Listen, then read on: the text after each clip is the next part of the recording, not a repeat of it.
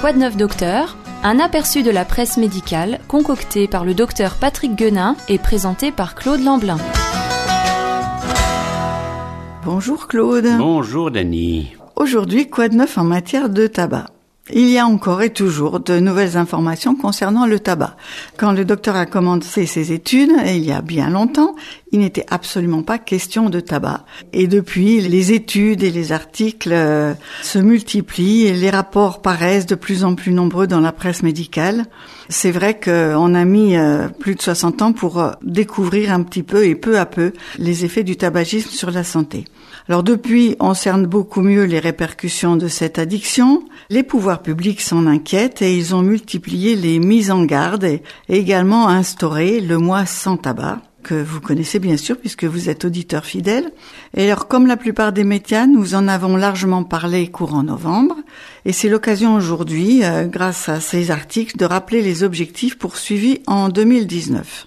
L'habitude est maintenant prise. Dans la foulée de la journée mondiale sans tabac, qui a lieu le 31 mai de chaque année sous les auspices de l'OMS, l'Organisation mondiale de la santé. C'est alors que l'on définit des thèmes concernant le tabagisme qui seront repris dans le mois sans tabac, le mois qu'on écrit sans S ou avec un S. C'est en tout cas le cas en France, permettant de reprendre les thèmes choisis et de les développer durant tout le mois de novembre. Cela permet d'en parler à l'occasion des deux manifestations et donc d'enfoncer le clou d'une certaine manière. Pour cette année 2019, il avait été choisi d'insister sur le tabac et la santé pulmonaire. Alors quel est le rôle du tabac sur la santé pulmonaire dans le monde? On distingue plusieurs cas. Le premier, le cancer du poumon. La fumée de tabac en est la principale cause. Il faut savoir que les deux tiers des décès par cancer du poumon dans le monde sont à mettre sur le compte du tabagisme. Deuxièmement, les maladies respiratoires chroniques sont également largement générées par le tabagisme. La BPCO, c'est quoi la BPCO Bronchopneumonie chronique obstructive. Cette BPCO est la première cause des maladies respiratoires.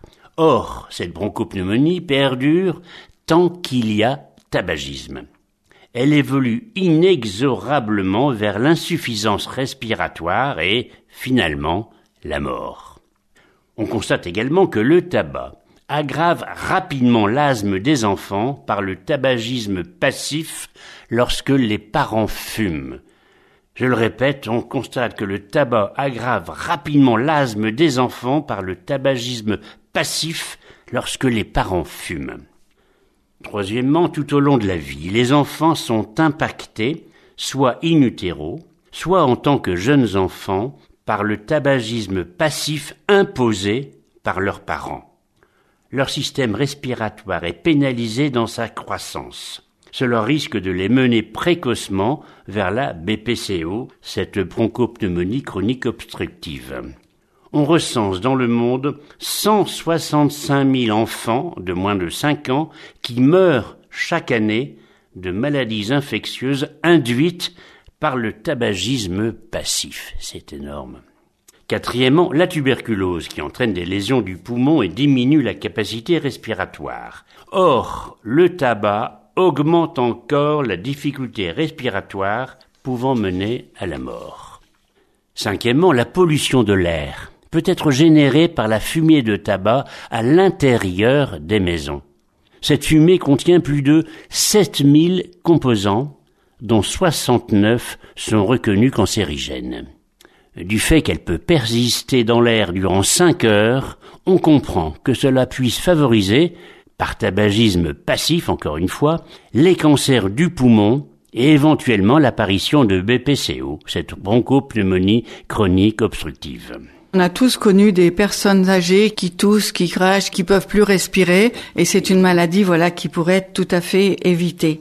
Alors effectivement, cette campagne 2019 devait euh, sensibiliser les fumeurs concernant l'effet négatif du tabac sur les poumons, et le rôle fondamental des poumons dans la santé et le bien-être de chacun. Voilà, c'est on a quand même vraiment besoin de nos poumons.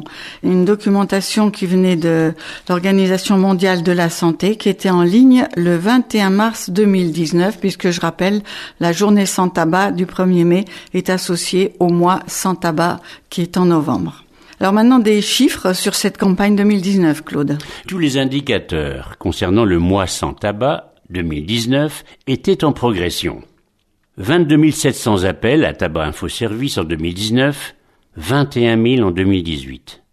128 000 téléchargements pour le e-coaching, soutien via Internet proposé par l'assurance maladie, contre 86 000 l'année précédente. La page Facebook a recensé 126 800 fans contre 118 000 il y a un an. 700 000 demandes de kits d'aide au sevrage contre seulement 620 000 en 2018. Twitter a comptabilisé 5 600 followers contre 4 900 en 2018. Donc, satisfaction générale concernant la campagne 2019.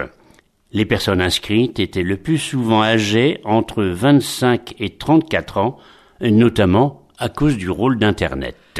C'était un article d'Aurélie Roche dans le gym en ligne du 12 décembre 2019. Et puis alors un, un, point sur le prix du tabac qui fait qui fait débat. Oui, la hausse des prix, c'est une mesure la plus efficace contre le tabagisme. Le professeur Yves Martinet, président du CNCT, qui est le Comité national contre le tabagisme, déclarait La mesure la plus efficace pour réduire le tabagisme est la hausse des prix. À l'occasion du mois sans tabac, le prix du paquet de cigarettes a été augmenté de 50 centimes pour atteindre désormais 9 euros en moyenne. Deux autres augmentations sont prévues pour 2020 afin d'atteindre le prix symbolique de 10 euros pour un paquet. Selon les études menées ces dernières années, une augmentation de 10% du prix diminue le nombre de consommateurs de 4%. Le professeur Yves Martinet ajoute pour qu'une hausse de prix soit efficace, il faut qu'elle soit importante et répétée. On peut citer l'exemple de l'Australie, où le prix du paquet est passé de 5 dollars en 1990 à 22 dollars aujourd'hui. Résultat, la part de fumeurs dans la population australienne a été divisée par deux et le gouvernement envisage désormais de porter le prix du paquet à 40 dollars en 2020. C'est un exemple. Euh, je me rappelle lorsqu'il s'agissait de plans de cinq jours qu'on suggérait aux personnes de se faire une petite cagnotte avec le prix qu'ils économisaient régulièrement. Mais maintenant, j'ai pu me rendre compte, euh, puisque j'ai mon kiné qui a arrêté de fumer aussi pendant le mois de novembre, il y a des, des applications qui montrent euh, concrètement tout ce qu'on économise jour après jour. Et je pense que voilà, ce sont des aides pour se motiver en se disant qu'on fait des économies peut-être pour des vacances ou un achat quelconque. C'était un article de Quentin Roche dans le gym en ligne du 10 novembre 2019. Et Claude, je vous dis à la semaine prochaine. C'était Quoi de neuf docteur, présenté par Claude Lamblin. Vous pouvez retrouver cette chronique en podcast ou nous en demander les articles de presse.